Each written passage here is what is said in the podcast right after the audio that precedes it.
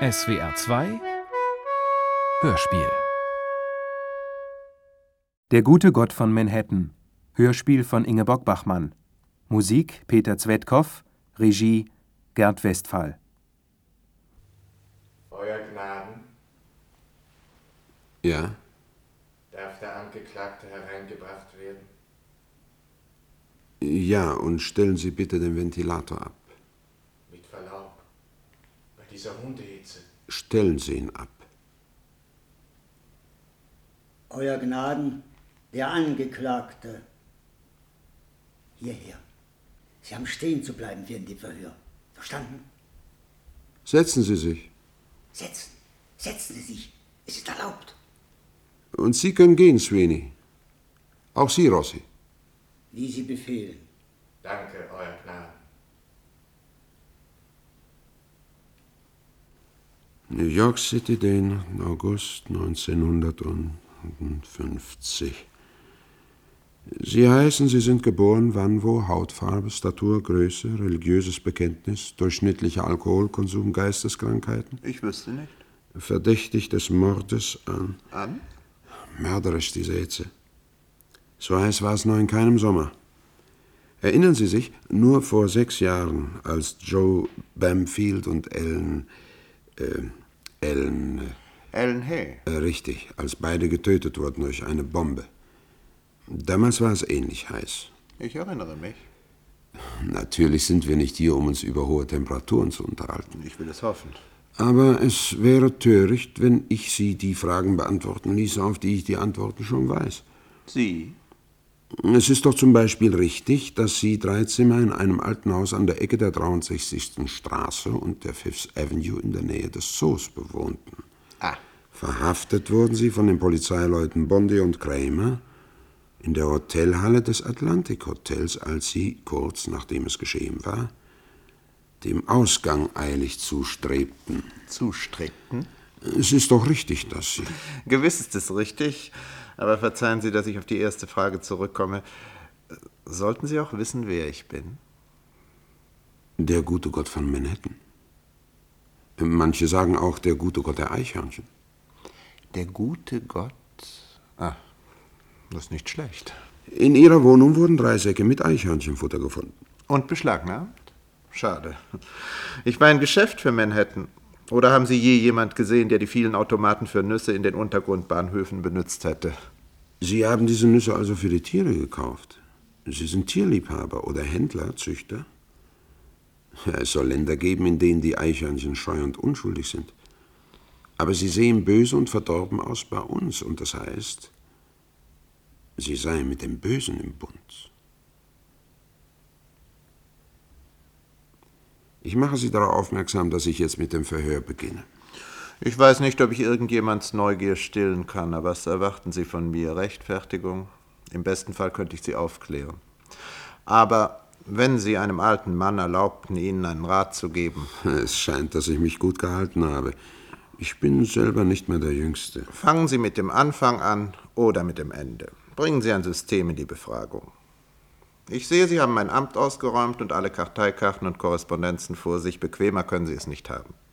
Meine Arbeit war langwieriger, minutiös, detektivisch. Und ich hätte sie nicht ohne die Eichhörnchen machen können.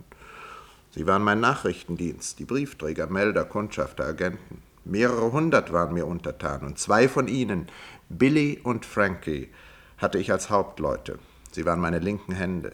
Auf sie war wirklich Verlass. Ich legte nie eine Bombe, ehe die beiden nicht den Ort gefunden und die Zeit errechnet hatten, in dem es todsicher, in der es todsicher Todsicher? Was? die treffen musste, die gemeint waren. Wer war gemeint? Ah. Sie wissen es nicht? Wie sehen Sie die Sache? Ich sehe sie nicht mehr. Ich sah eine Kette von Attentaten gegen Menschen, die niemand bekümmert hatten. Ausgeführt von einem unauffindbaren Wahnsinnigen. Ich dachte, Sie nehmen die Gutachten Ihrer Psychiater ernst. Ich war nur dieser Meinung, ehe Sie mir als Urheber dieser Vorkommnisse bekannt waren. Urheber, sehr gut. Der Urheber. Die Erhebungen sind jetzt abgeschlossen. Mit Ausnahme des letzten Falles allerdings. Der letzte Fall, wie Sie ihn in Ihrem zweifelhaften Jargon zu nennen belieben, ist auch für mich nicht abgeschlossen. Ich wüsste gerne, da ich keine Gelegenheit hatte, meine Aufgabe wirklich zu Ende zu führen, was aus dem jungen Mann wurde, der entkommen ist. Entkommen? Er dürfte nicht einmal verletzt worden sein. Verletzt nicht, aber. Ist er nicht abgereist? Gewiss, er nahm sogar noch am selben Abend das Schiff nach Cherbourg. Ah, sehen Sie. Und dieser Mensch hatte geschworen, er werde das Schiff nicht nehmen, sondern leben und sterben mit ihr. Sich Ungewissheit und Not überantworten, seine Herkunft und seine Sprache vergessen und mit ihr reden in einer neuen bis ans Ende seiner Tage. Und er nahm das Schiff und er hat sich nicht einmal die Zeit genommen, sie zu begraben und geht dort ans Land und vergisst, dass er beim Anblick ihres zerrissenen Körpers weniger Boden unter sich fühlte als beim Anblick des Atlantik. Ja, er hat dieses Mädchen nicht begraben. Nicht einmal begraben. Er verdient wirklich zu leben. Aber ich werde Ihnen jetzt sagen, wie es kam. Wie heißt es? Die ganze Wahrheit und nichts als die Wahrheit. Ich bin auch Kronzeuge und werde bald den Angeklagten hinter mir zurücklassen. Ich bin bereit. Es ist kaum zwei Wochen her, dass ich Nachricht erhielt von dem Vorfall auf der Grand Central Station durch ein sehr untergeordnetes Tier, dessen Diensten ich noch nie Bedeutung beigemessen hatte und das erst seine Probezeit machte. Was war geschehen auf dem Bahnhof? Nichts Besonderes. Gegen 5 Uhr nach Mittag, kurz nachdem der Schnellzug aus Boston in der Unterwelt von Grand Central eingelaufen war und die Reisenden sich in den Hallen und vor den Ausgängen verliefen, als sie den rotglühenden und grünenden Pfeilen nachgingen, als die Orgelmusik aus den Wänden quoll, als alle Uhrzeiger liefen und das Licht ohne Unterlassen den Röhren tanzte gegen die immerwährende Finsternis. Da waren zwei neue angekommen. Das ist nichts Besonderes, könnte man meinen. Und man soll's auch ruhig meinen. Und doch sind es der Ort, die Stellung eines Uhrzeigers, eine unglaubliche Musik, ein zitternder Zug auf einem Schienenstrang und ein Knäuel von Menschenstimmen, die möglich machen, dass es wieder beginnt. Was beginnt? Sie ging hinter ihm in Weiß und Rosa. Es waren so viele Stimmen da. Und ihre war nichtig. Es gab so viele Möglichkeiten. Und diese war die unmöglichste. Aber sie versuchte es. bei grünem Licht gehen, weitergehen. Denk daran, solange es Zeit ist. Weitergehen. Gehen, bei grünem Licht gehen, weitergehen. Denk daran, solange es Zeit ist. Du kannst es nicht mit dir nehmen. Weitergehen, schneller schlafen, schneller träumen mit uns. Wolkenbrüche, Niederschläge heilbar. Erdbeben leichter, sicherer. Bei grünem Licht denk daran. Vorsicht vor der roten und braunen, der schwarzen und gelben Gefahr. Was sollen sich unsere Mörder denken? Du kannst es nicht halten. Bei rotem Licht stehen bleiben. Sie suchen den Ausgang? Bitte? Ich dachte, weil ich Sie schon in Boston gesehen habe, dass Sie hier fremd sind. Bemühen Sie sich nicht, ich werde mich zurechtfinden. Wie hat Ihnen in Boston gefallen? Nun, Und New York? Mögen Sie New York? danke, ich kenne es noch nicht. Ich saß im selben Waggon die ganze Fahrt lang, zwei Reihen hinter Ihnen. Sie waren bei unserem letzten Tanzfest in der Universität. Ja, zufällig. Ich heiße Jennifer. Sie sahen einmal zu mir herüber und ich dachte, Sie würden mit mir tanzen. Oh, ich kann nicht tanzen. Das habe ich Ihnen angesehen. Mir gefallen Europäer. Und was führt Sie nach New York? Der Wunsch abzureisen. Mir bleiben nur mehr ein paar Stunden oder ein paar Tage bis zum nächsten Schiff. Das ist schrecklich. Müssen Sie fort? Ach, ich muss nicht, aber ich will. Sagte ich das nicht schon? Nein. Ja. Auf Wiedersehen, es war mir ein Vergnügen. Jetzt muss ich das fliederfarbene Taxi nehmen und Sie werden in das weiß-blaue steigen. Die beiden werden sich noch oft begegnen auf dem Broadway und weiter oben im Bronx, aber Sie werden nicht mehr darin sein und ich auch nicht. Hören Sie, Jennifer, Flieder steht Ihnen nicht. Wie alt sind Sie? 23. Und was tun Sie? Ich studiere politische Wissenschaften, aber erst seit kurzem und ich möchte auch die Welt sehen. Ich kenne Hotels in Boston und in Philadelphia und vielleicht bald in Paris, aber ich kenne keins in New York. Das ist verrückt, nicht wahr? Oh, ich bitte Sie. Ich kann Ihnen keinen Rat geben. Ach, dann können Sie auch mit mir kommen, weil es zu verrückt ist, dass Sie sich hier nicht auskennen. Ich kenne übrigens auch kein Hotel, aber es kränkt mich nicht. Übrigens habe ich Hunger und muss zuerst etwas essen, ehe ich weiterdenke. Jennifer, so warten Sie doch. Was tun Sie denn? Nüsse. Ich hole Nüsse aus dem Automaten, weil sie hungrig sind. So macht man das.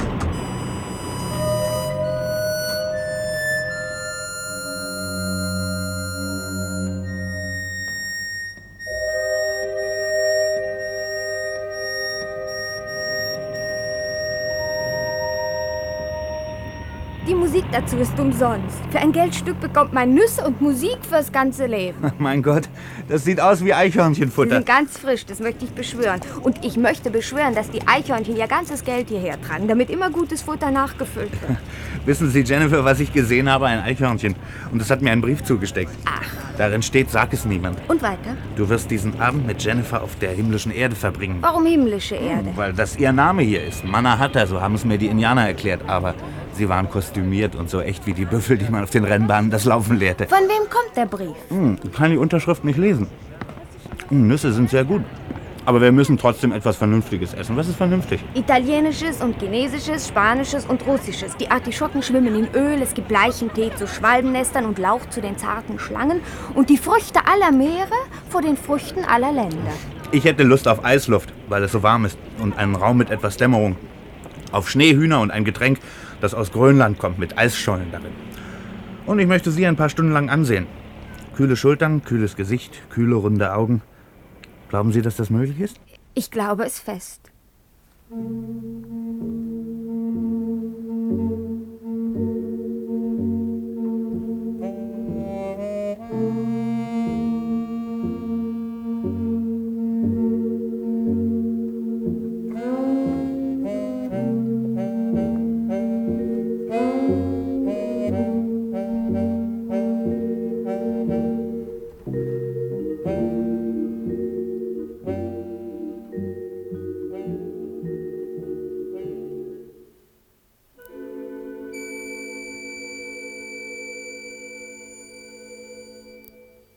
Ist ja nicht wahr, dass du nicht tanzen kannst. Komm, wir gehen.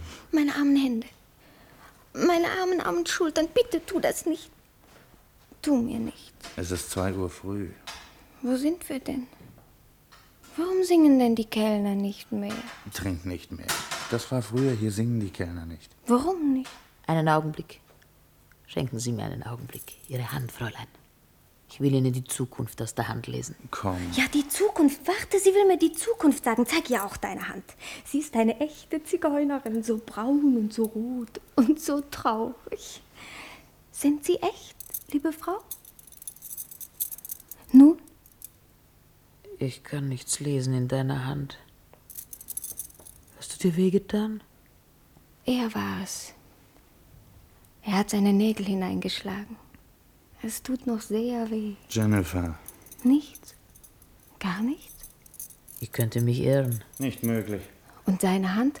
Sie werden lange leben, junger Herr, und Sie werden nie vergessen. Ich wagte es kaum zu hoffen. Aber Sie haben ja seine Hand nicht angesehen. Beruhige dich. Zigeunerinnen genügt schon ein Blick in den Satz des Glases, aus dem man getrunken hat. In meinem schwimmt noch eine Zitronenschale. Das ist bezeichnend. Ja. Und gute Nacht. Sie hat das Geld nicht genommen. Die frische Luft wird dir gut tun. Gib acht, es geht über drei Stufen. Zwei Uhr früh.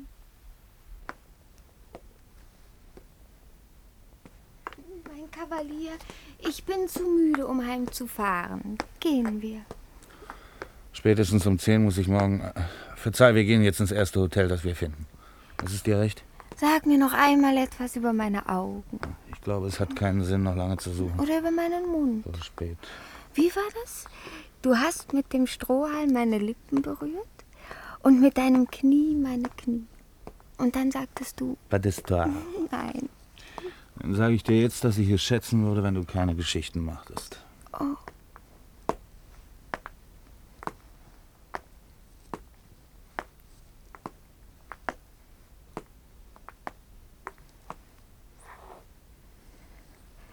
Lass uns noch weitergehen. Lange gehen. Es ist bald morgen. Kind. Was tust du denn sonst um die Zeit? Schlafen. Aber am Wochenende, wenn es ein Tanzfest gibt, dann bleibe ich auch so lange auf. Und Arthur küsst mich zur guten Nacht. Oder Mark. Oder Truman. Hast du Truman nicht gesehen? Er war damals mit mir und ist sehr, sehr nett. Du musst mich jetzt auch zur guten Nacht küssen. Das ist etwas für Truman oder Mark. Oh, du musst natürlich nicht. Sag es niemand. Was willst du denn hier in diesem fürchterlichen Haus? Sei doch vernünftig. Wünschen? Haben Sie noch ein Zimmer frei? Nur noch hier unten. Nummer eins. Bezahlt mit dem Voraus. Ja, Moment. Schlüssel. Hm. Bis Mittag räumen.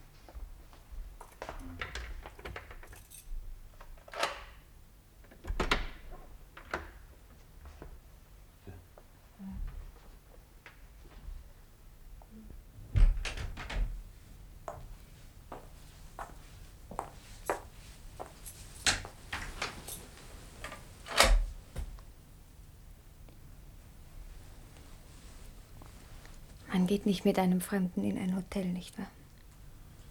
Mir sind diese Redensarten bekannt. Oh, diese furchtbare Luft. Nicht einmal einen Ventilator gibt es. Ist das so schlimm? Nein. Aber ich kann doch jetzt nicht. Kann nicht.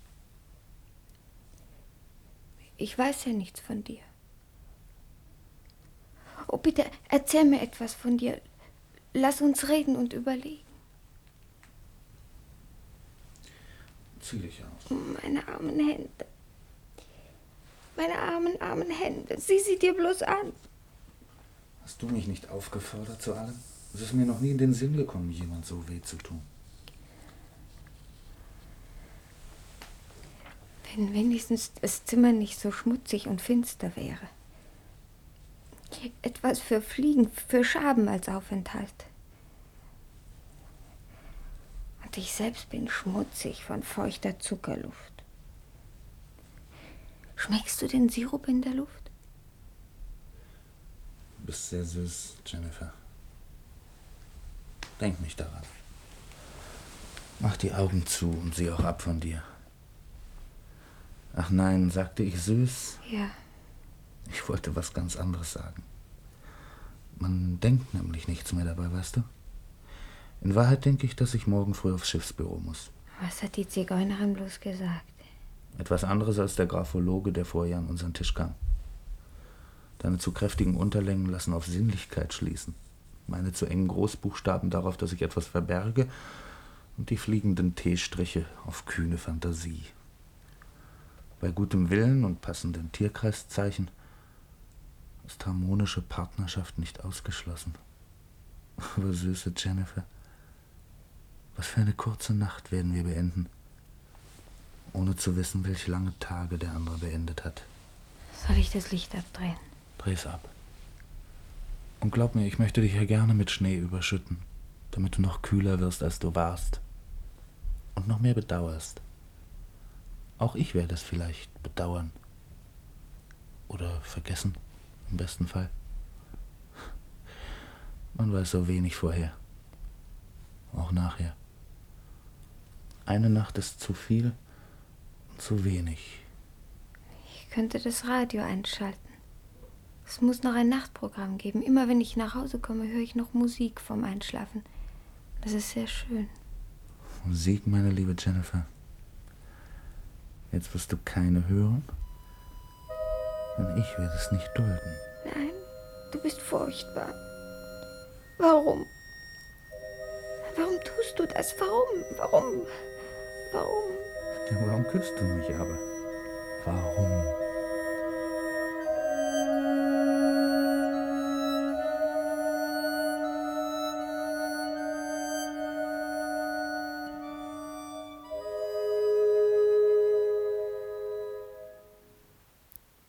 Jennifer, wachen Sie auf. Ich bitte Sie. Wie spät ist es? 12 Uhr, ich musste schon längst.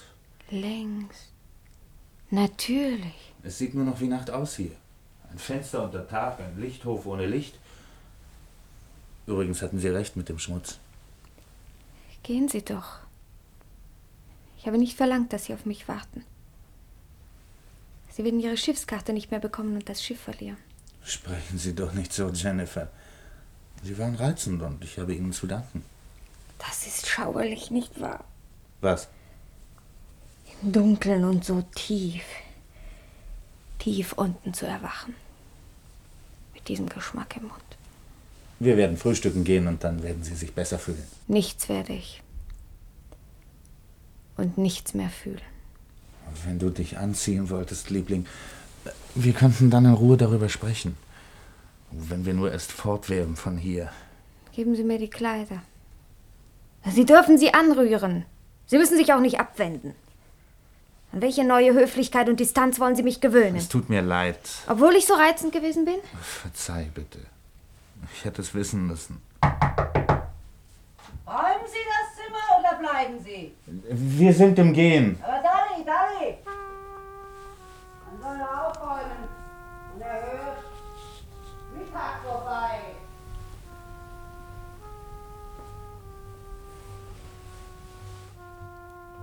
Weitergehen bei grünem Licht.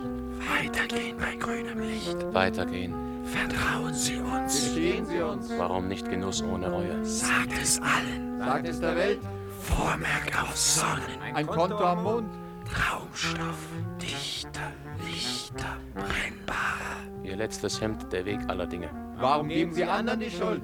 Pulvert auf, spornt an, berauscht. In die Breite gehen. In die Breite gehen. In die Ferne sehen. In die Ferne sehen. Denk daran bei rotem Licht. Denk daran bei rotem Licht. Stehen bleiben. Du kannst es nicht. Ein Brief vom Eichhörnchen? Kein Brief vom Eichhörnchen. So fing es an. Es sieht nach Ende aus. Sie verstehen nicht. Jetzt erst war Gefahr im Verzug. Und ich witterte, dass es wieder einmal angefangen hatte. Von diesem Augenblick an erst machte ich mich an die Verfolgung. Was war da zu verfolgen? Ich kann nichts Ungewöhnliches drin sehen, dass ein junger Mann auf Reisen ein kleines Abenteuer sucht und findet. Reisebekanntschaften, das Übliche. Nicht sehr gewissenhaft, etwas leichtfertig. Aber ein Fall wie viele Fälle. Kein Fall. Der Tag war da.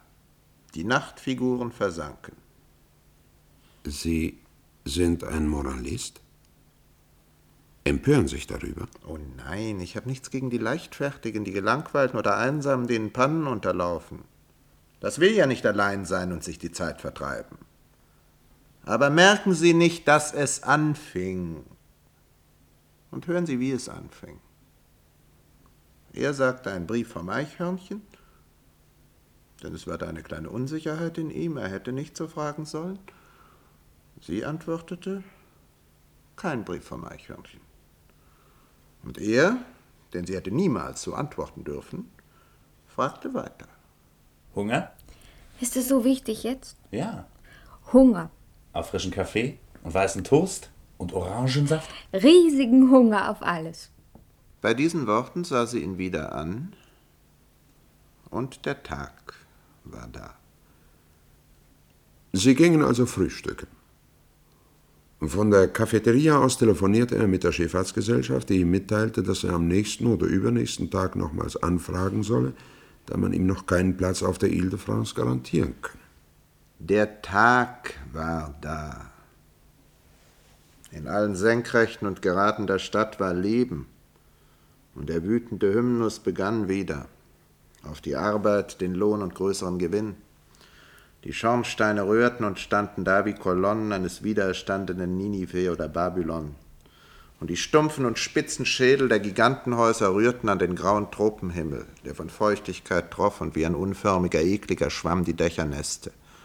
Die Rhapsoden in den großen Druckereien griffen in die Setzmaschinen, kündeten die Geschehnisse und annoncierten Künftiges. Tonnen von Kohlköpfen rollten auf die Märkte, Hunderte von Leichen wurden in den Trauerhäusern manikürt, geschminkt und zur Schau gestellt. Unter dem Druck hoher Atmosphären wurden die Abfälle vom vergangenen Tag vernichtet und in den Warenhäusern wühlten die Käufer nach neuer Nahrung und den Fetzen von morgen. Über die Fließbänder zogen die Pakete und die Rolltreppen brachten Menschen Trauben hinauf und hinunter durch Schwaden von Ruß, Gift, Luft und Abgase. Der wilde Sommer flog in neuen Farben auf den Lack der Autokarosserien und auf die Hüte der Frauen, die die Park Avenue hinunterschwebten und die glänzenden Hüllen für Reis und Honig, Truthahn und Krabbe. Und die Menschen bebten, wo immer sie gingen, unter dem barbarischen und herrlichen Zugriff der Stadt, der einzigen, die sie je erfunden und entworfen hatten für jedes ihrer Bedürfnisse. Eine Stadt der Städte, die in ihrer Rastlosigkeit und Agonie jeden aufnahm und in der alles gedeihen konnte. Alles. Auch dies. Verbrechen. Mord. Ich dachte an noch etwas anderes. Nun gut. Die beiden verließen also nach dem Telefonat die Cafeteria und begaben sich mit der Untergrundbahn in die 125. Straße nach Harlem. Sie besuchten dort eine Bar, in der sie zum Andenken zwei Plastikquills mitnahmen und zuletzt eine Kirche, aus der sie zwei Pappfächer mit Darstellungen aus dem Leben der heiligen Katharina von Siena entwendeten. In einem Grammophongeschäft wurden sie dabei betroffen, wie sie in Gesellschaft einiger Neger populäre Musikstücke anhörten, worauf sie sich dem Rat eines Reisebüros folgend in die Lexington Avenue begaben und ein Zimmer im Atlantic Hotel bezogen. Da ist noch eine Kleinigkeit, die ich nicht gern unter den Tisch fallen sehen möchte. Die Sache mit dem Stockwerk, falls Ihnen wirklich an einer Klärung liegt. Die Sache mit dem Stockwerk? Im siebenten Stock habe ich noch 307 frei, mein Herr. Nach dem Hof. Daher sehr ruhig. Kein Blick auf die Straße. Nicht höher oben? Nichts zu machen, wirklich nichts. Tut mir leid. Wenn Sie länger bleiben, kann ich Sie vormerken für die Straßenseite weiter oben. Man kann allerdings nie wissen. Wir wissen auch nicht, ob wir dann noch da sind, aber denken Sie an uns. Bist du traurig? Nein. Denn es ist so schon besser. Und es wird uns nicht kümmern. Zur Auffahrt hierher, bitte.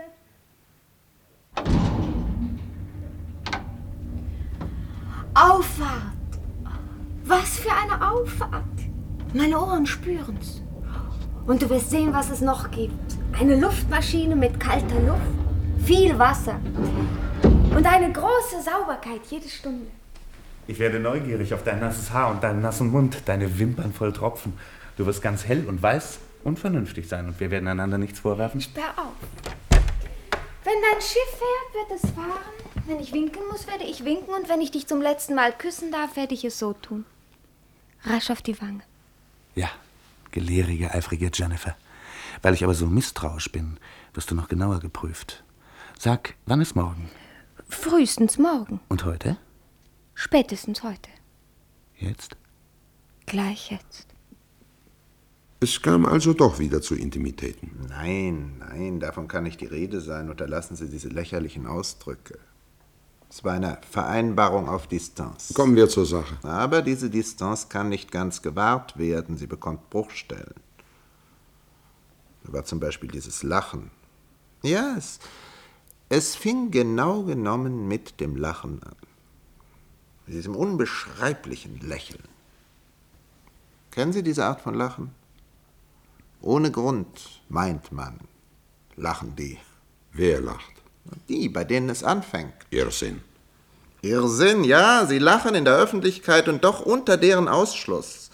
Oder lächeln Vorübergehende an, nur so mit einer Andeutung, wie Verschwörer, die andere nicht wissen lassen wollen, dass die Spielregeln bald außer Kraft gesetzt werden. Dieses Lächeln steht da wie ein Fragezeichen, aber ein sehr rücksichtsloses. Und wenn schon, damit wird nichts angerichtet. Doch. Sie fangen an, wie ein glühendes Zigarettenende in einen Teppich, in die verkrustete Welt ein Loch zu brennen.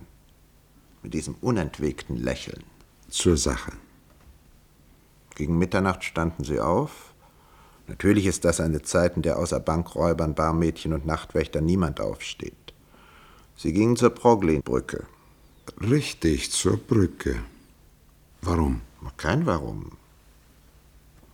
Sie gingen hin dort standen sie. an die Traversen gelehnt, um eine Weile zu schweigen. Dann redeten sie wieder. Wenn du mitkommst bis in die Chinesenstadt, kaufe ich dir ein Drachenhemd. So bin ich beschützt. Wenn du mitkommst bis ins Village, stehle ich für dich eine Feuerleiter, damit du dich retten kannst, wenn es brennt. Denn ich will dich noch lange lieben. So bin ich gerettet. Wenn du mitgehst nach Harlem, kaufe ich dir eine dunkle Haut, damit dich keiner wiedererkennt. Denn ich allein will dich lieben und noch lange. Wie lange? Spiel, Jennifer. Frag nicht wie lange, sondern sag, so bin ich geborgen. So bin ich geborgen. Und wenn du mich begleitest durch Bowery, schenke ich dir die langen Lebenslinien von Bettlerhänden. Denn ich will dich noch alt und hinfällig lieben. Ein Brief vom Eichhörnchen. Endlich wieder ein Brief vom Eichhörnchen. Was steht darin? Sag es niemand. Heute Nacht erwartet dich Jennifer auf dem Broadway. Unter dem Wasserfall aus Pepsi Cola. Neben dem großen Rauchring von Lucky Strike. Ich sag es niemand. Wirst du kommen? Komm, denn ich komme ja schon. Jetzt waren sie beim Spielen. Spielten Liebe. Sie spielten es überall. In den dunklen Straßenecken und den dämmerigen Bars am Broadway, unter den zuckenden Lichtkreiseln der 42. Straße vor den Kinopalästen, im Strahlenregen künstlicher Sonnen und Kometen. Aber es erging ihnen beim Spiel wie beim Lachen. Sie verstießen gegen jeden vernünftigen Brauch, den man davon machen kann. Gegen fünf Uhr früh kamen sie zurück ins Hotel. Müde und ausgewaschen von zu viel Trunkenheit und Weltvergessen. Sie gingen nebeneinander her und blickten vor sich hin, weiter entfernt voneinander als im Spiel, im Lachen, im Schlaf. Dann die stummen Umarmungen oben, stumme Pflichten, getan ohne Auflehnung, noch unter dem Gesetz. Aber nicht lange mehr. Nicht mehr lange. Diese Wühlarbeit ist ganz und gar sinnlos. Kein Motiv kommt zutage. Die Vorgänge beweisen mir gar nichts, und ich will endlich ihr Motiv kennenlernen. Entrüstung? Nein. Neid? Geben Sie mir Zeit, ich bin guten Willens. Ein guter Gott spricht so. Ich war lange guten Willens, auch damals noch. Sie werden mir nicht glauben, aber ich gab Ihnen jede Chance. Am dritten Tag hatte der Portier noch immer kein anderes Zimmer frei. Nachmittags fuhren sie im Zentralpark mit einer Pferdekutsche herum und gerieten in eine Parade. Die Tambourmajorinnen tänzelten davor her und schwangen ihre Beine hoch, unverwüstlich jung und straff, Balletteusen des Asphalts, die für die Kriegsopfer und die Kriegsgewinnler ihr Rat schlagen. Die Bänder grenzten die Baumwipfel, die Autodächer und Menschenköpfe. Die Kinder jubelten und die Eichhörnchen thronten auf den Resten des Rasens. Sie steckten ihr Reich ab mit weggeworfenen Nussschalen. Und wo die Buden und Automaten zusammenrückten neben den Seerosen des Teichs, waren ein paar Bretter aufgestellt, ein Vorhang gezogen, und für fünf Cent konnte jeder einmal hineingehen und ein Theater erleben, das nicht seinesgleichen hat. Die Sprecher, die die Puppen an den Drähten zogen, waren Billy und Frankie, die beiden Eichhörnchen, meine heiseren, blutrünstigen Hauptleute, die in ihrer freien Zeit nicht so sehr liebten, als den Leuten grausige Spektakel in den schönen Worten vorzuführen, die unsere Dichter dafür gefunden haben. Wenn ein Dutzend Zuschauer sich gefunden hatte, schloss man hinter ihnen den Vorhang. Zwei Eichhörnchen hängten ihre Krallen in den Stoff und griffen ins Holz, lebendige Haken. Drinnen war es dunkel, nur der Boden der kleinen Bühne glänzte, von Phosphor bestrichen, für Leichen gerichtet und das Programm mit Hinweisen wurde verkündet von den beiden Akteuren, deren Stimmen aus dem Hinterhalt kamen. Für nur fünf Cent, fünf der schönsten Liebesgeschichten der Welt. Orpheus und Eurydike. Tristan und Isolde. Romeo und Julia. Abelard und Eloise. Francesca und Paolo. Zur Hölle mit ihnen, zur Hölle. Bist du still? Und nun Näheres zum ersten Stück. Die Versteinerung der geliebten Eurydike und ihr trauriges Ende im Totenreich. Orpheus, der Sänger, zerrissen von verrückten Weibern und die Klage der schönen Natur am Ende. Tot, zerrissen, zu Ende. Tristan und Isolde, Stück von einer langhaarigen Königin mit ihrem Helden, einem wirksamen Zaubertrank, einem schwarzen Segel im rechten Augenblick und einem langen, schmerzhaften Sterben. Zur Hölle mit Ihnen! Das kommt doch erst später, du Narr! Und gleich darauf das süße Sterben des schönen Romeo und seiner Julia im dunklen Verona. Mit Grüften, alten Mauern, einem Mond und viel Feindlichkeit als Versatzstücken. Bravo, die Dolche nicht zu vergessen. Ein Abstecher ins frühe Frankreich. Abelard und Eloise.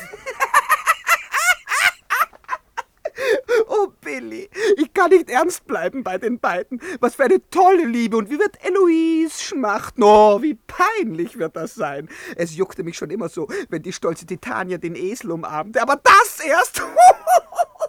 Oder zum Sterben. Zur Hölle mit Ihnen. Die Hölle kommt erst am Ende. Ich weiß, Paolo und Francesca, aber es amüsiert mich so. Meine Damen und Herren, zwei Liebende, wieder im fernen Italien, ein Lesebuch und seine Verführung als Hintergrund und das Inferno als Ausblick. Sagte ich nicht zur Hölle mit Ihnen? Fürchten Sie sich nicht, Sie werden viel Blut sehen, riechen und schmecken, Schreie, Schwüre. Und die Hölle. Und Sie werden geradewegs in die Hölle blicken. Das ist unser bescheidenes Programm für heute. Die Vorschau auf morgen, das furchtbare Lieben und Sterben von einigen anderen Paaren, überliefert durch Chroniken, bekannte Schauerstücke und Zeitungen aus aller Herren Länder, wie den indianischen Totentälern, dem bestialischen Rheinland und dem stinkenden Venedig, die vorzügliche Kulissen abgaben für die Entwicklung schöner Gefühle. Und jetzt alles herhören, alles hersehen.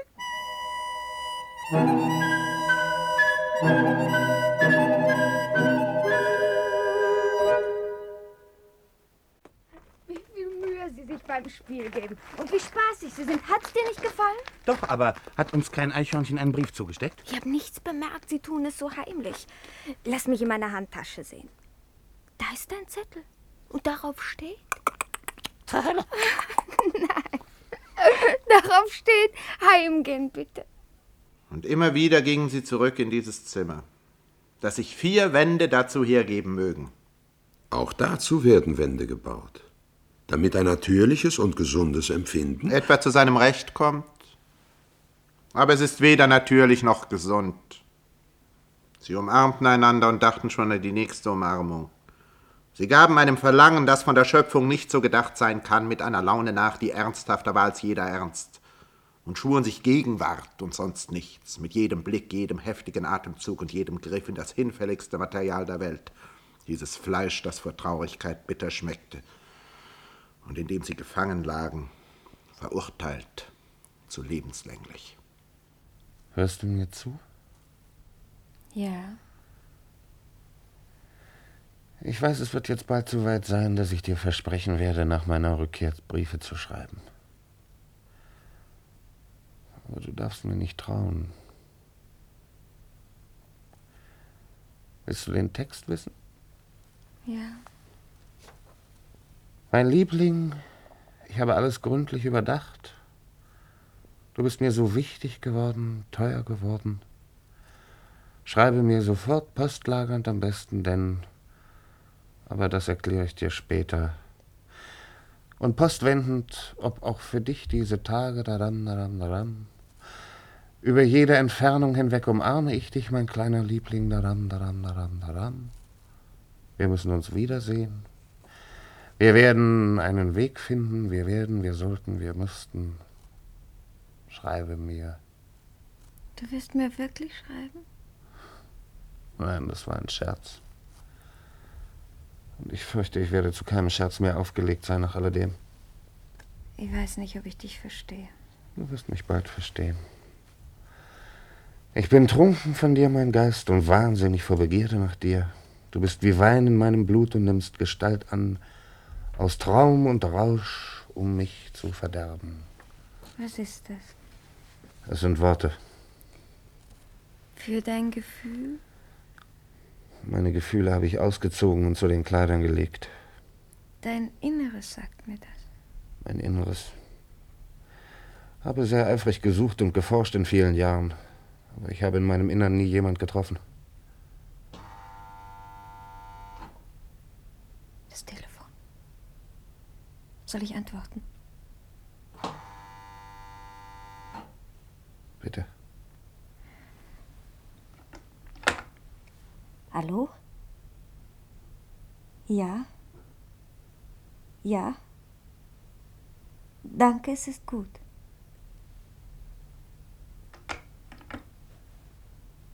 Du hast einen Platz auf dem Schiff. Du kannst fahren.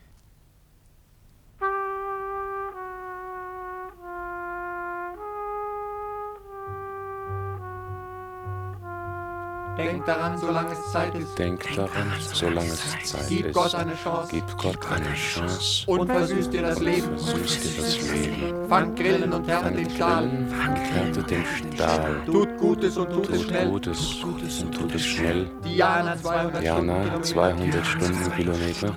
Kommen wie nie Kommen zuvor. nie zuvor. Sachschäden, Menschenleben. Sachschäden, Menschenleben. Kehr ein und um und Kehr komm ein drüber hinweg. und um, komm drüber hinweg.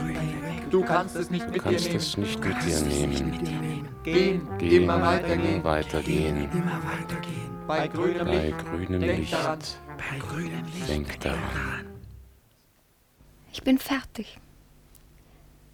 Mein Koffer ist gepackt. Er ist so leicht, Federn könnten drin sein. Fluggepäck. Was muss ich dir jetzt sagen? Leb wohl. Sag nichts, Jennifer. Sag, wenn du kannst. Es war leicht. Es war schön. Es wird leicht sein. Es war schön. Ich sage besser nichts. Gehst du zuerst oder gehe ich? Du kannst nachsehen, ob kein Taschentuch von mir zurückgeblieben ist. Ich lasse immer eins liegen. Ein Tuch zum Winken mit einem Tropfen Parfum darin. Keine Tränen. Gehen wir miteinander. Nein, Bis auf die Straße. wie du willst. Es kommt nicht mehr darauf an, ist das nicht so? Ja, so ist es.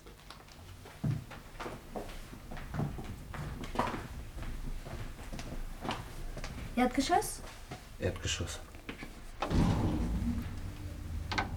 Es wird leicht sein. Es wird leicht sein. Es wird leicht sein. Ich muss noch die Rechnung bezahlen. Es wird leicht sein. Ich gehe voraus. Ich gehe. Montagen und Dienstagen. Keine Angst vor Montagen und Dienstagen. Letzter Tag für Reiher und Fledermaus. Letzter Tag für Reiher und Fledermaus. Du kannst es nicht mit dir nehmen. Du kannst es nicht mit dir nehmen. Hände weg von Herzen und Siegeln. Hände weg von Herzen und Siegeln. Fühlt selber, seht selber. Fühlt selber, seht selber. Hört zu und geh mit. Weitergehen. Hör zu und geh mit, weitergehen. Näher zu ihm. Näher zu nichts. Näher zu ihm, näher zu nichts. Denk daran, bau auf uns, setz auf uns, solange es Zeit ist. Denk daran. Jennifer. Jennifer! Jennifer! Treffen der Veteranen, Treffen der Hammel, Sie, Sie, Treffen der alten Trommler. sie muss hier vorbeigekommen sein. Mit einem Koffer. In rosa und weiß. Mit Locken, die über die Ohren fallen. Die sehen Sie nicht wieder. Aber fragen Sie mal den dort, ja, den von der Polizei, den mit dem Helm auf dem Kopf und dem Knüppel in der Hand. Treffen der Veteranen. Weit kann sie nicht sein. Sieht aus wie alle. Und ist es doch. Sind Sie ein Angehöriger? Ich habe gleich angefangen zu laufen, als ich merkte, dass es anders kam. 100 Meter Vorsprung hatte sie. Ach, was Vorsprung? Sie sind ein sehr netter Mensch. Aber ich muss zuerst die Kinder da über die Straße führen. Dann reden wir weiter. Nicht wahr, Kinder? Ja, bring uns, trag uns, komm, Hampelmann. Komm, feiner alter Polizeionkel. Oh ja, toll. Jennifer! Jennifer! Du? Gib mir deinen Koffer. Jan. Bist du wahnsinnig? Du stehst hier und bläst deine Handballen und streichst dir auch noch das Haar aus der Stirn. Wir gehen zurück. Ja. Wie hast du nur gehen können? Ich werde es dir nie verzeihen. Jan. Ich sollte dich schlagen. Vor allen Leuten schlagen werde ich Ja, dich. ja. Wirst du noch einmal fortgehen, wenn ich dich fortschicke? nein. Weißt du wieder, wo du hingehörst, obwohl du den Verstand verloren Ich hast? weiß nur keinen Platz mehr für uns, aber wenn du ihn wüsstest, wüsste ich ihn auch. Ich weiß ihn! Sag, ob es nicht ein Wink war. Als ich die Rechnung verlangte, hörte ich, dass ein Zimmer oben frei geworden ist, auf der Straßenseite. Im 30. Stock. Da musste ich doch innehalten und ich meinte dir nachgehen und es dir sagen zu müssen. Sag, weil du es dir doch gewünscht hast. Und weil ich dir noch keinen Wunsch erfüllt habe und nichts geschenkt. Küss mich. Auch auf der Straße. Auch vor dem Fenster mit den Orangen und brauner Ananas. Auch vor dem Kreuz des Rettungswagens und dem Dromedar, das der Zirkusmann hier vorüberführt. Auch vor den Kernen, die geflogen kommen von Pfirsich und grüner Dattel, die die Mulatten wegwerfen. Du fürchtest dich nicht, dein Gesicht zu verlieren auf der Straße? Nein. Und ich weiß schon warum. Ja? Weil jeder sehen kann, dass ich bald ganz verloren sein werde. Und fühlen kann, dass ich ohne Stolz bin. Und vergehe nach Erniedrigung. Und dass ich mich jetzt hinrichten ließe von dir. Oder wegwerfen wie ein Zeug. Nach jedem Spiel, das du ersinnst. Du musst einmal sehr stolz gewesen sein. Und ich bin jetzt sehr stolz auf dich. Jennifer. Es ist nichts. Oh, aber mich schwindelt. Weil du mich geliebt hast oder weil du mich wieder lieben wirst. Halt mich fest. Sprich nicht mehr. Gleich sind wir da. Du wirst zwischen frische Tücher gelegt, bekommst zu trinken, Eis auf die Stirn und eine Zigarette. Kein Wort mehr. Äh, Ich glaube beinahe, ich war ohnmächtig. Verzeih mir. Ich wusste nicht, dass man so ohnmächtig werden kann. Auch eine Erfrischung? Auch eine Zigarette? Nur einen Schluck Wasser.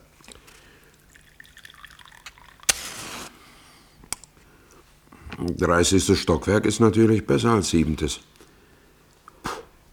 Und beides ist sehr viel besser als zur ebenen Erde wohnen. Besonders hier.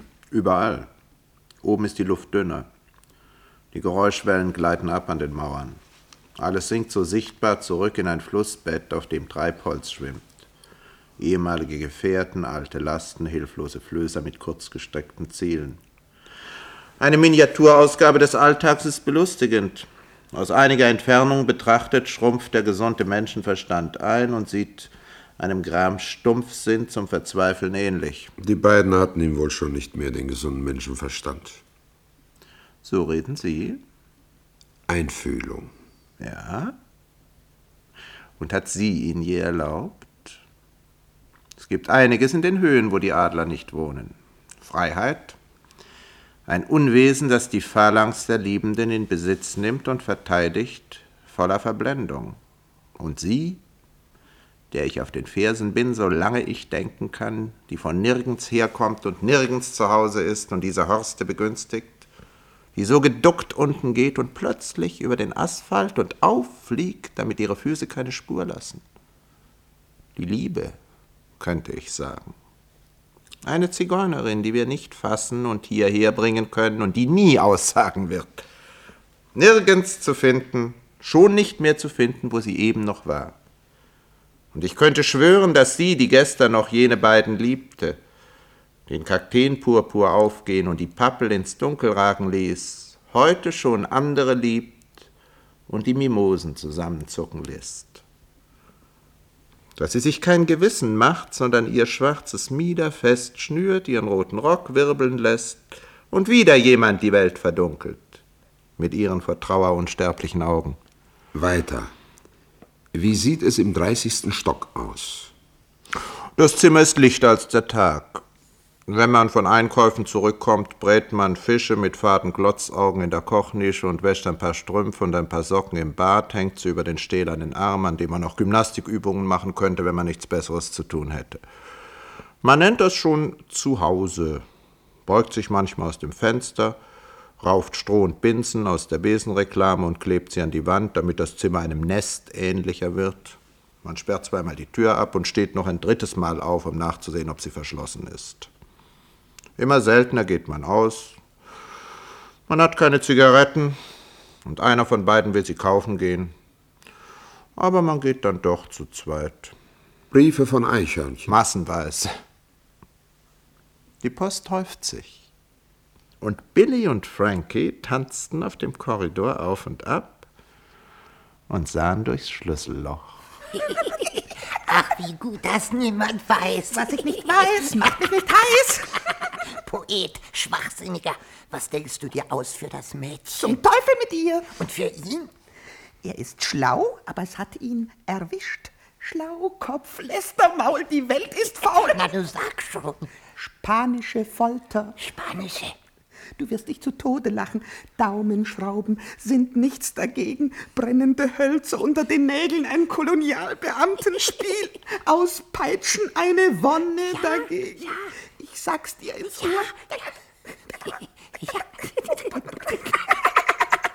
Einverstanden. Einverstanden, wenn unser strenger Meister es zugibt. Wir sind nicht mehr im Mittelalter. Nein, im Anfang der Neuzeit. Oder Endzeit, wie es beliebt. Das ist unerträglich. Die Hitze. Und es dämmert schon. Ich nehme an, Sie sind wie die meisten heutzutage für Massenvernichtung und nicht für Einzelvernichtung. Aber ich habe der Einzelnen wegen, die sich absentierten, ein altmodisches Verfahren entwickeln müssen und werde daher wenig Gnade vor Ihren Augen finden. Von wem Gnade? Und wozu? Eins muss ich richtigstellen, die ausschweifende Fantasie meiner Handlanger habe ich nur gelenkt und benutzt. Meiner Nüchternheit war sie zuwider. Mit solchen Auswüchsen hat man es nur bei niedrigen Naturen zu tun. Mordlust ist mir fremd. Sie bestreiten. Es geschah nur recht. Sie bestreiten. Wozu dann Gnade? Dann keine Gnade.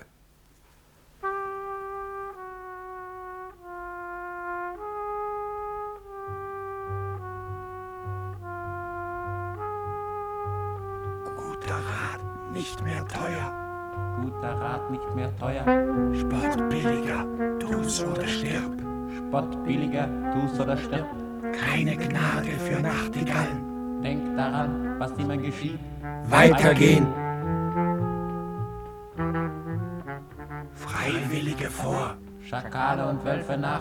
Ein Friede kommt selten allein. Keine Gnade, solange es Zeit ist. Scharfe Maßnahmen, schärfer. Scharfe Maßnahmen, schärfer. Nieder mit allen Schranken. Du kannst es nicht mit dir nehmen. Halt, bei Licht. Bei Licht besehen. Halt! Errette mich. Ist das aus dir geworden? Bist du's geworden? Aus einem rosaroten Mädchen mit Tagebüchern, Gute-Nacht-Küssen und Autoküssen mit Trumen und vollgekritzelten Heften unter dem Arm, sehr nett? Wozu sind die Feuerleitern da in allen Häusern? Damit man sich retten kann, wenn es brennt. Und wozu sind die Feuerlöscher in allen Zimmern? Damit man löschen und sich retten kann. Errette mich. Von dir und von mir. Mach, dass wir uns nicht mehr bekämpfen. Und dass ich stiller werde zu dir. Weinst du? Wein doch. Glaubst du, dass wir wahnsinnig sind? Vielleicht. Verachtest du mich? Nur ein wenig. Nur so viel, dass mein Staunen nicht endet über dich. Aber ich bin auch erstaunt über mich. Wirst du heute fahren? Nein? Aber ich weiß doch, dass es nur ein Aufschub ist.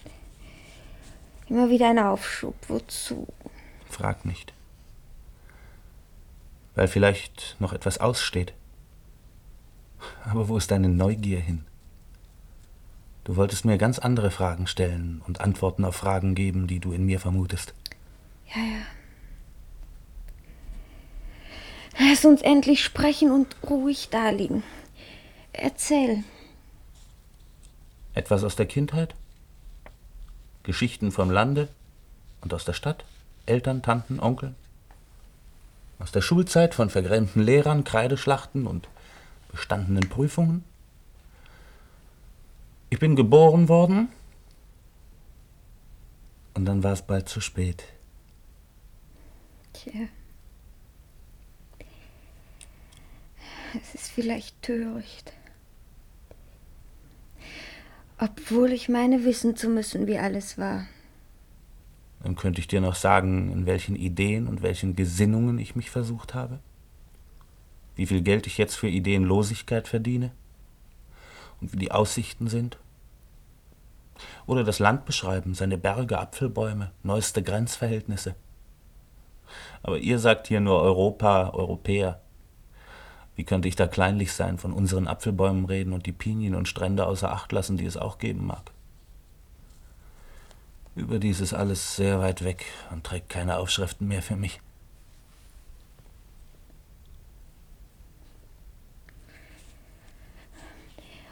Und. Aber Noch etwas? die anderen, die es gegeben hat. Und was bedeutet jetzt ich?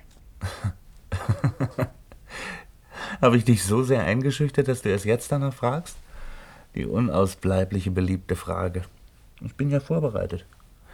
Aber was willst du damit, wenn ich dir nun etwas erzählte von wenig Frauen oder sehr vielen, von Enttäuschungen, so nennt man das doch, oder unvergesslichen Erlebnissen?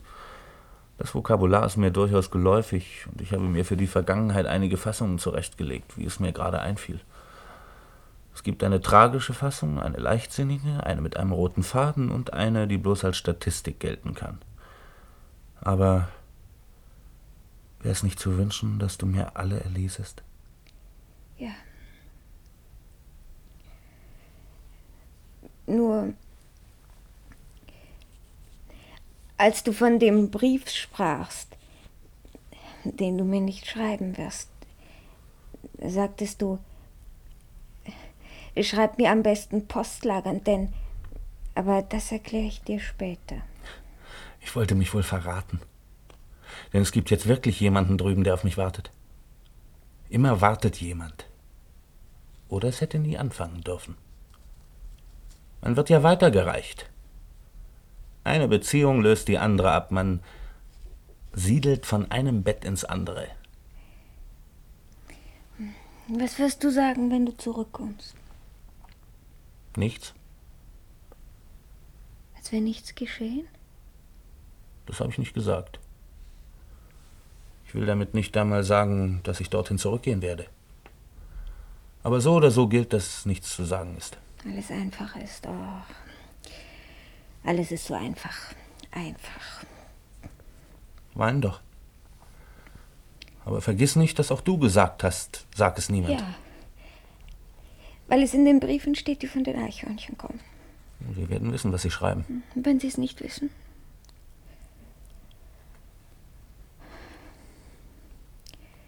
So werde ich dich also nie kennenlernen. Was hättest du davon, wenn du von meinen Schwächen wüsstest? Von ein paar guten Taten, die mir nebenbei unterliefen? Ich will nichts von dir wissen.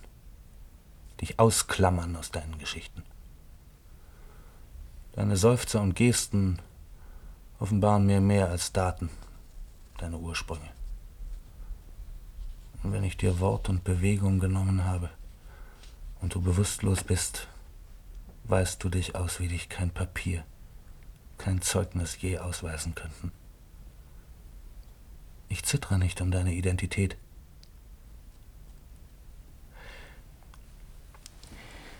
Aber wir könnten versuchen, eine gemeinsame Basis zu finden, wenn du Wert darauf legst. Nicht so, nicht so.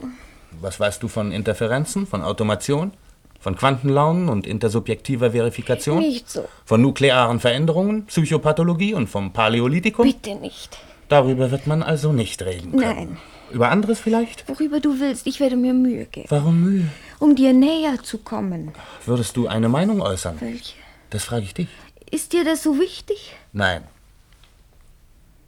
Ich möchte nur feststellen, weil wir schon dabei sind, was bleibt, wenn du keine Meinung hast. Dir aber Mühe geben willst und so weiter. Stoß mich nicht zurück. Oh, es gibt noch andere Möglichkeiten zu kommunizieren. Wir könnten die Theater besuchen und in der Pause Gedanken austauschen über den gut fabrizierten Feuerzauber. Von welchem Theaterstück sprichst du? Von einem, das ich mit dir nie sehen werde. Was ist's mit der Musik? Wenn wir Muße haben, hören wir uns ein bedeutendes Klavierkonzert an, dessen Ecksätzen man Brillanz nachrühmen könnte und dessen geistvolle Organik besticht. Du meinst eine ernste Musik? Wenn es so nicht geht, werden wir Galerien besuchen und mit angestrengten Augen einen Farbwert erfassen. Und wenn es auch so nicht geht, dann wirst du kochen lernen und mich mit Frittaten, Soßen und Desserts unterhalten. Abends bleibt der Ausweg ins Kino. Man starrt miteinander auf die Leinwand und entspannt sich. Irgendetwas, verlass dich drauf, wird sich schon finden, das uns zusammenhält. Sorgen zum Beispiel, Ärger und schlechtes Wetter. Verlass dich drauf. Mir soll alles recht sein. Mir auch. Du bist schön, wenn du zornig bist. Ich bin jetzt nicht zornig. Ich möchte nur ausbrechen aus allen Jahren und allen Gedanken aus allen Jahren. Und ich möchte in mir den Bau niederreißen, der ich bin, und der andere sein, der ich nie war. Du bist schön. Und du bist ja schon, wie du nie warst. Ich werde dir noch etwas sagen. Es ist unmöglich, dass das mit uns geschehen soll. Du mein, ich dein, Vertrauen gegen Vertrauen. Lass uns an die Zukunft denken, gute Kameraden sein, Freundschaft halten, schützen einander, zusammenstehen, ein Trost sein. Ein Trost sein? Du bist der erste Mensch, der kein Trost für mich ist. Meine Freunde und meine Feinde waren zu ertragen, auch wenn sie mich lähmten und meinen Langmut verbrauchten. Alles war zu ertragen. Du bist es nicht. Du bist schön.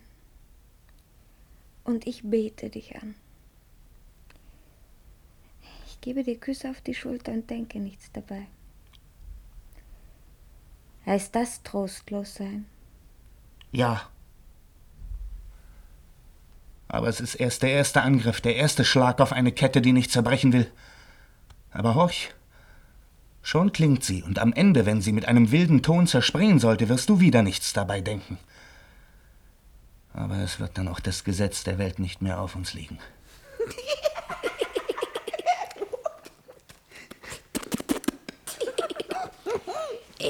Die beiden machen es nicht mehr lang. Verdrehen schon die Augen, starren ins Ungefähre, lästern. Karten auf den Tisch. Was sagt der letzte Wisch?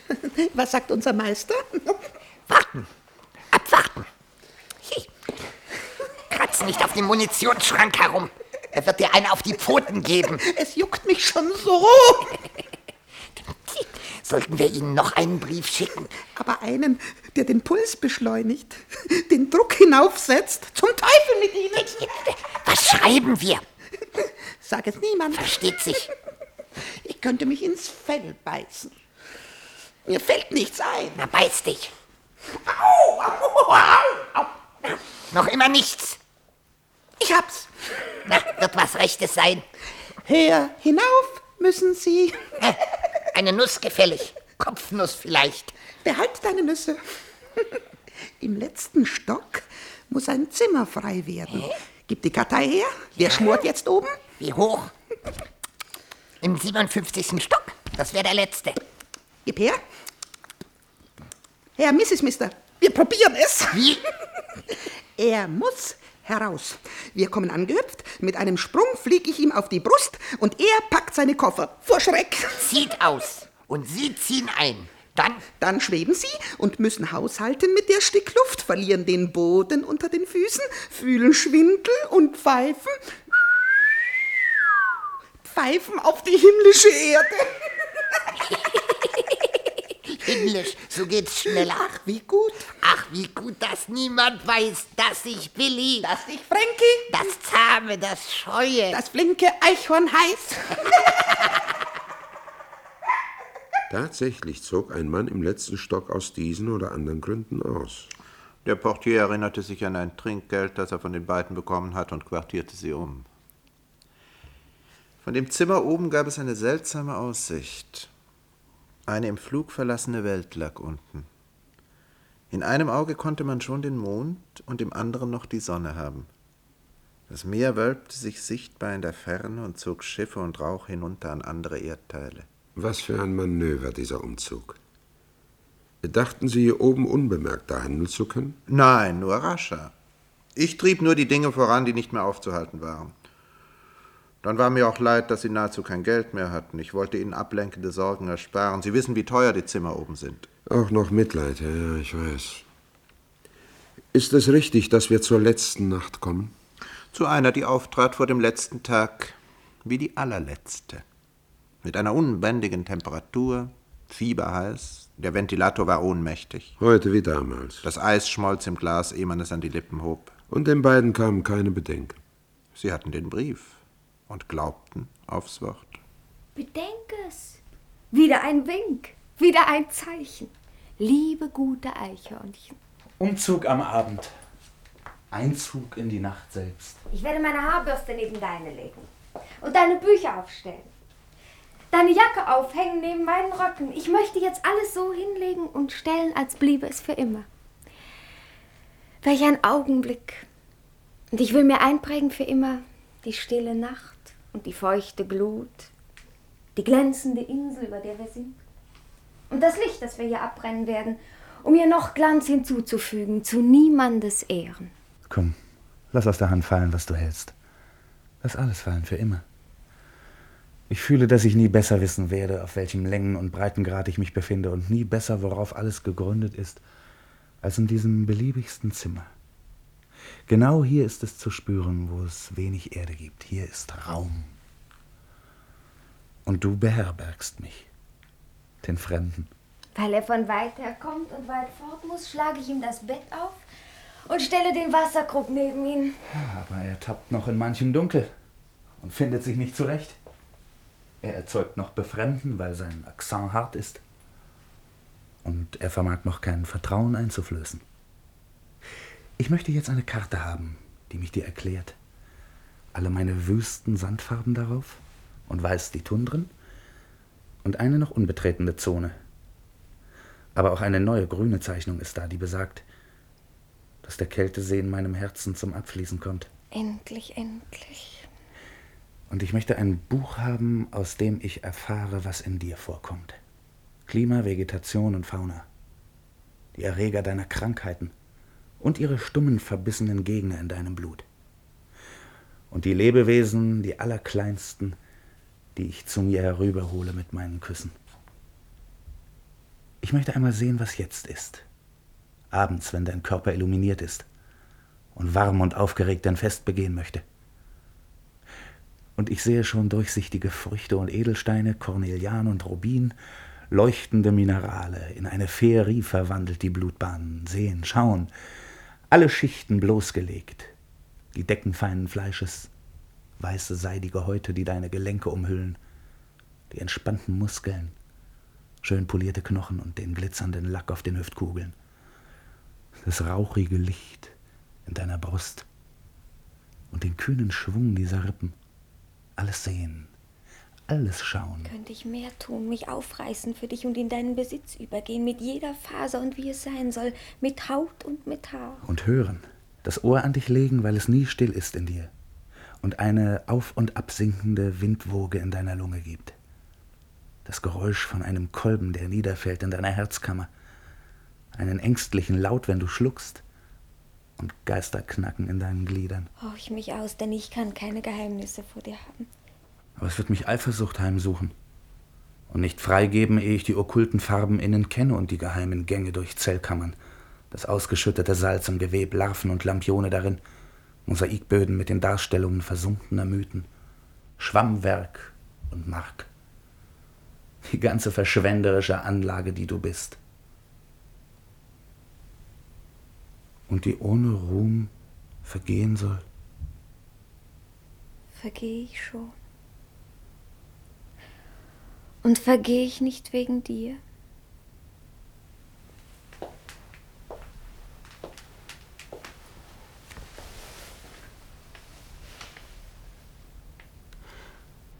Dann ist wenig Zeit auf der Welt.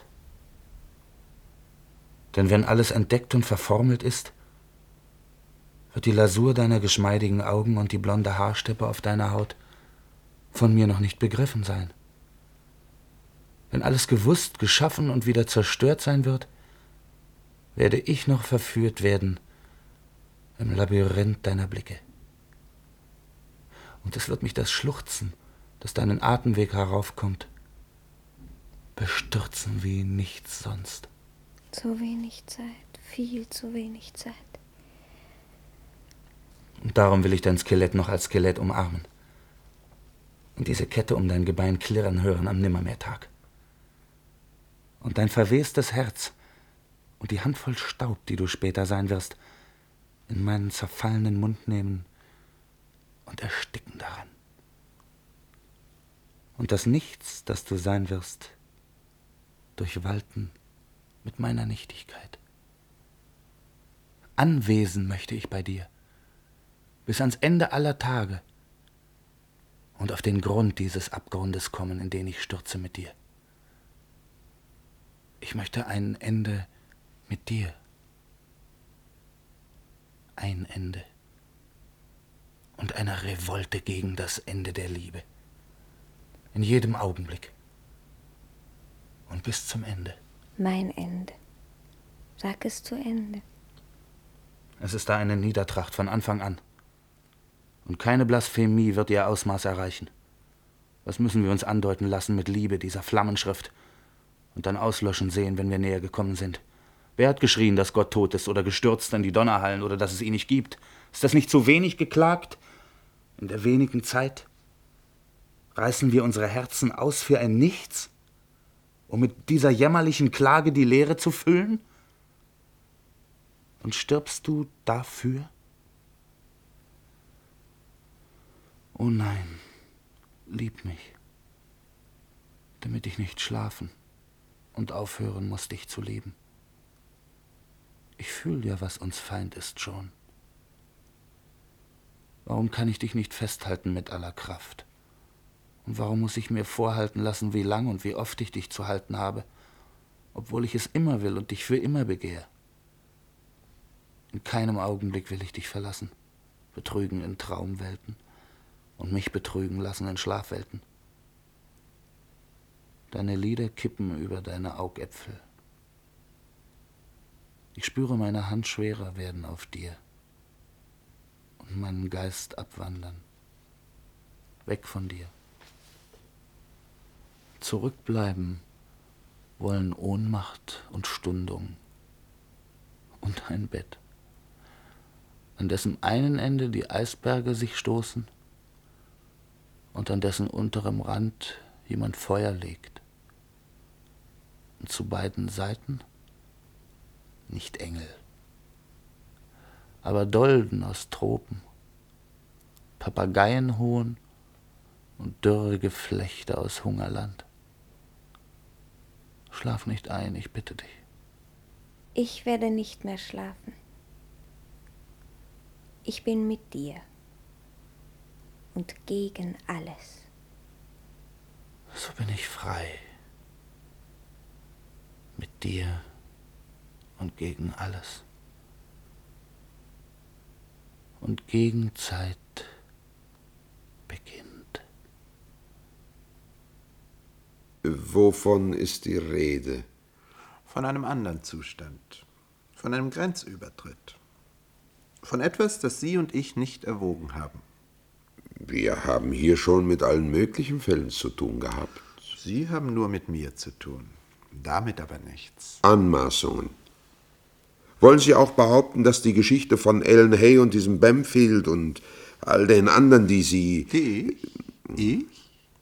Die getötet wurden, ähnlich verlief? Das kann ich nicht behaupten. Jede Geschichte fand in einer anderen Sprache statt. Bis in die Wortlosigkeit verlief jede anders. Auch die Zeit war eine andere, in die jede getaucht war. Aber wer sich nicht damit beschäftigt hat, mag wohl Ähnlichkeit darin sehen, so wie es eine Ähnlichkeit zwischen Zweibeinern gibt. Allerdings hatten alle die Neigung, die natürlichen Klammern zu lösen, um dann keinen Halt mehr in der Welt zu finden. Ruft das in ihnen nicht den alten Verdacht wach, es seien nicht immer die Mörder, sondern manchmal auch die Ermordeten schuldig? Versuchen Sie nicht, die Dinge auf den Kopf zu stellen und die Worte zu verdrehen. Ich versuche nichts dergleichen. Ich möchte Sie nur davon unterrichten, dass die beiden an nichts mehr glaubten und ich in gutem Glauben handelte. Sie? Wollen Sie mein Glaubensbekenntnis? Ich glaube an eine Ordnung für alle und für alle Tage, in der gelebt wird, jeden Tag.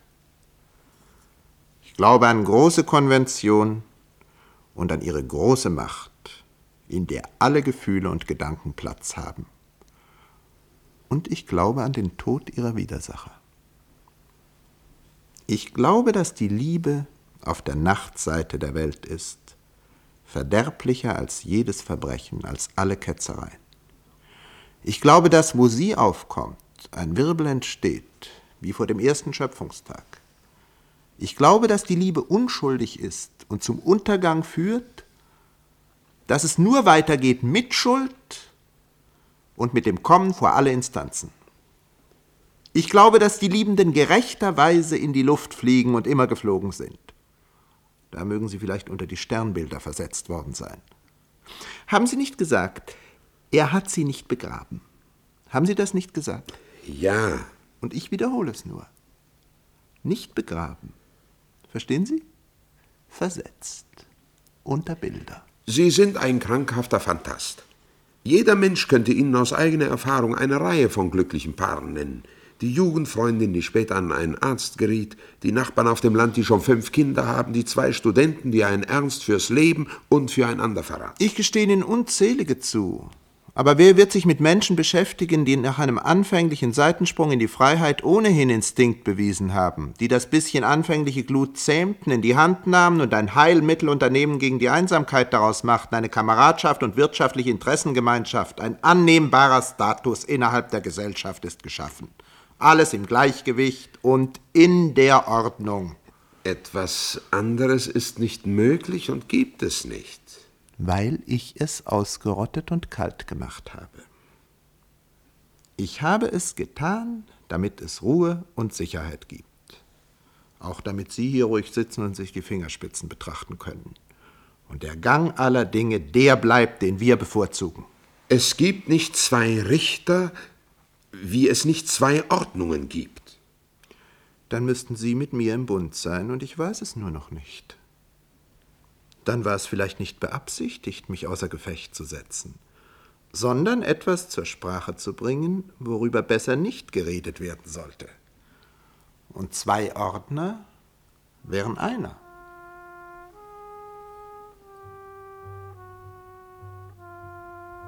Ein Gestirn macht keinen Himmel. Einlenken ratsamer Verschlagen. Sein Probeweise. Gewalt. Auf Vorrat. Raketen. Spritziger, Bomben. Fülliger. Schweres. Wasser. Ruchbarer. Löst. Auf. Löst. Euch. Auf. Löst. Die Welt. Beim Gongschlag. Null. Uhr. Null. Unter Schlägen steigen. Und sinken. Denk daran. Du kannst Es nicht. Mach es kurz und süß grins und ertrag es. Halt! Nimmst du es an? Wirst du es ertragen? Obwohl es Abschied heißt und kein Wort mehr für uns ist. Mich erschreckt nur, dass du noch immer da bist. Und dass ich dich ansehen muss, während die letzten Sekunden kommen. Ich werde bald nichts mehr sein. Wäre es zu Ende. Ich ohne Schmerz. Wäre ich ohne mich. Darf ich alles sagen? Alles, sag alles. Rühr mich nicht mehr an. Komm mir nicht zu nah. Ich würde zunder sein. Wie weit soll ich weggehen? Bis zur Tür. Aber leg die Hand noch nicht auf den Griff. Ich. Sprich nicht mehr zu mir. Und umarm mich kein letztes Mal. Und ich? Drück jetzt die Schnalle nieder und geh.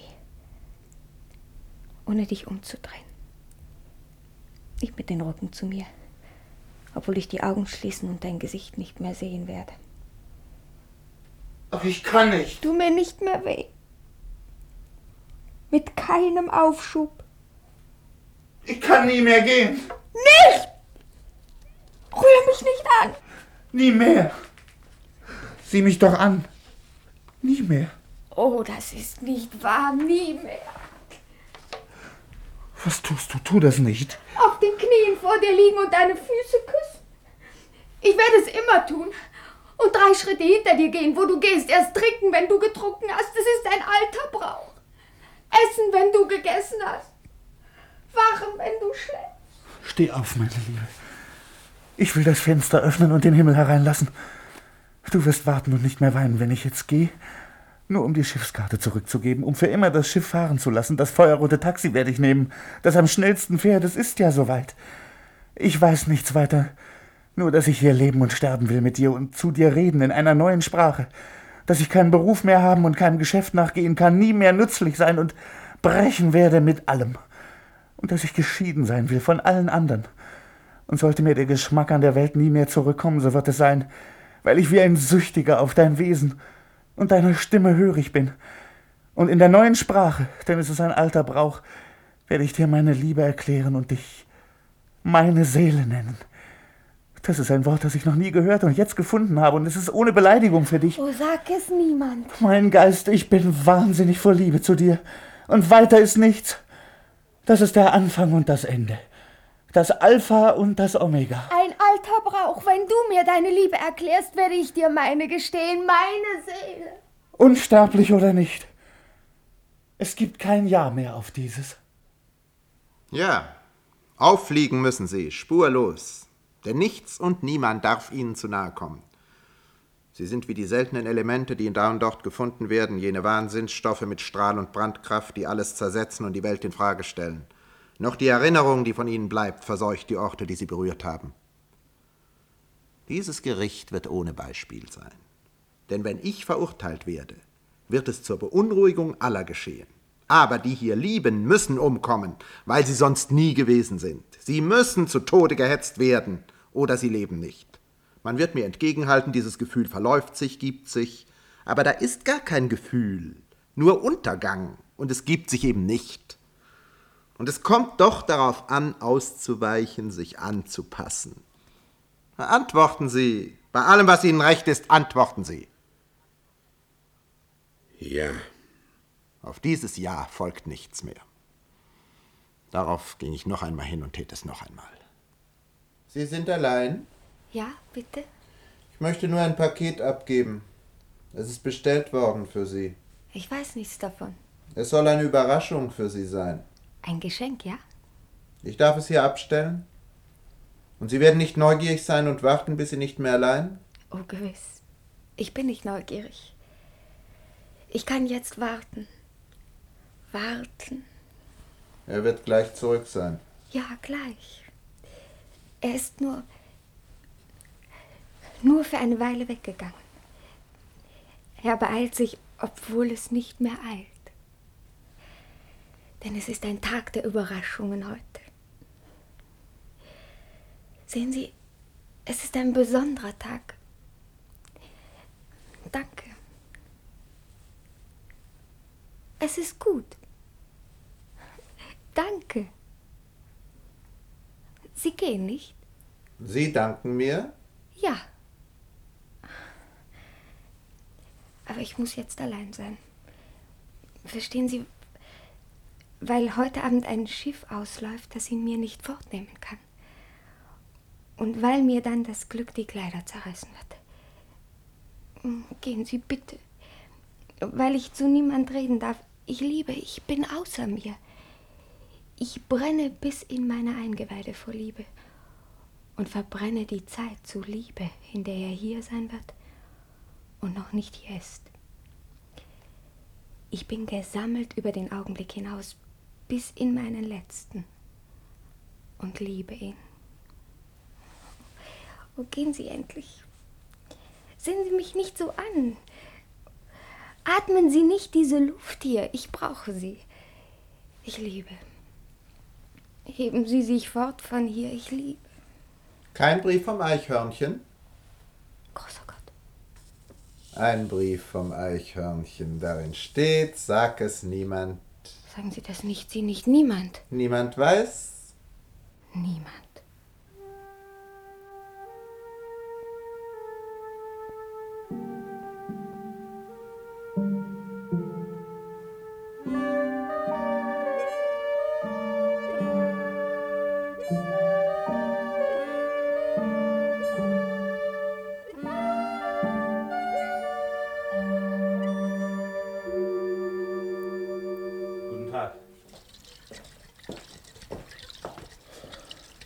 Darf es sein? Ich weiß nicht.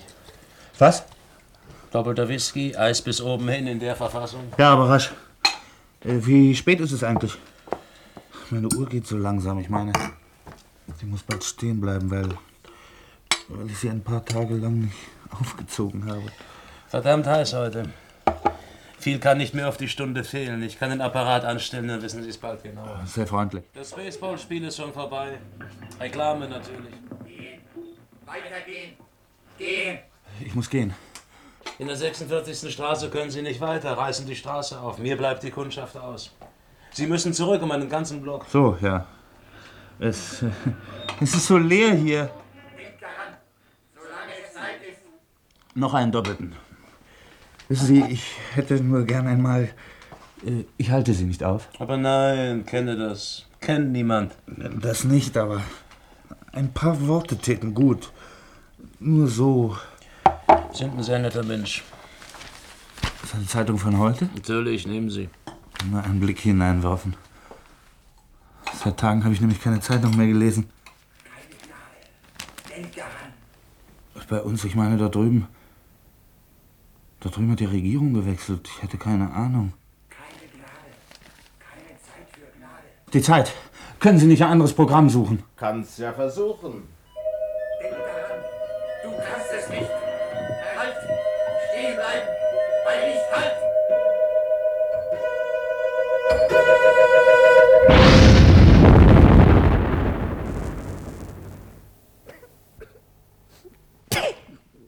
Schön gestoben. Schön geflogen. Aber er war nicht da. Ist nicht gekommen. Schweinerei. Ich habe mir den Pelz versenkt. Bin auch fast geflogen. Was melden wir? Gründliche Explosion und schlechte Berechnung. Ein Toter zu wenig. Und der Meister wartet unten in der Halle, wollte sich's anhören. Ich traue mich nicht vor ihm. Hab mein Fell versenkt. Horch, sie kommen schon. Gaffer! Wir klettern außen herunter, springen durchs Zimmer, hinaus, weg. Pfui, da sieht's aus. Schwarz wie die Hölle. Brandig. Raucht noch. Ach, wie gut. Dass niemand weiß. Sie ist allein gestorben. Ja. Und warum? Weil er plötzlich, als die Entscheidung gefallen war, Lust verspürte, allein zu sein, eine halbe Stunde lang ruhig zu sitzen und zu denken, wie er früher gedacht hatte, und zu reden, wie er früher geredet hatte. An Orten, die ihn nichts angingen, und zu Menschen, die ihn auch nichts angingen. Er war rückfällig geworden, und die Ordnung streckte einen Augenblick lang die Arme nach ihm aus. Er war normal, gesund und rechtschaffen wie ein Mann, der vor dem Abendessen ein Glas in Ruhe trinkt und aus seinem Ohr das Geflüster einer Geliebten und aus seinen Nüstern den hinreißenden Geruch verscheucht hat. Ein Mann, dessen Augen sich wieder beleben an Druckerschwärze und dessen Hände sich schmutzig machen müssen an einer Theke. Er war gerettet. Die Erde hatte ihn wieder. Jetzt wird er längst zurück sein und bei schlechter Laune und mit mäßigen Ansichten lange leben. Und vielleicht nie vergessen. Ja. Meinen Sie? Ja. Sind wir am Ende? Ja, gehen Sie. Den langen Gang hinunter bis zum Pater Noster. Sie kommen zu einem Nebenausgang. Niemand wird Sie aufhalten. Die Anklage? Bleibt aufrecht erhalten. Das Urteil? Ihren Spruch? Werde ich nie erfahren? Welcher Blitz schwimmt in Ihren Augen, Euer Gnaden? Mit welchem Vorbehalt fragten Sie? Und mit welchem antworten Sie jetzt? Schweigen? Bis zuletzt?